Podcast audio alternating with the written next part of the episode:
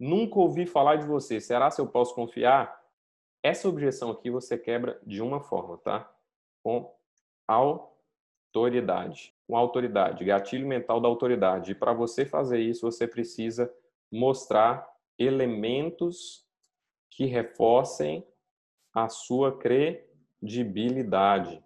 Elementos que reforcem a sua credibilidade, sejam certificações, sejam fotos com autoridades do seu mercado, sejam fotos com algumas celebridades, seja depoimento de cliente também de resultados, seja prova de que seu produto funciona. Então, para reforçar sua autoridade, você vai precisar de elementos de credibilidade, que são provas,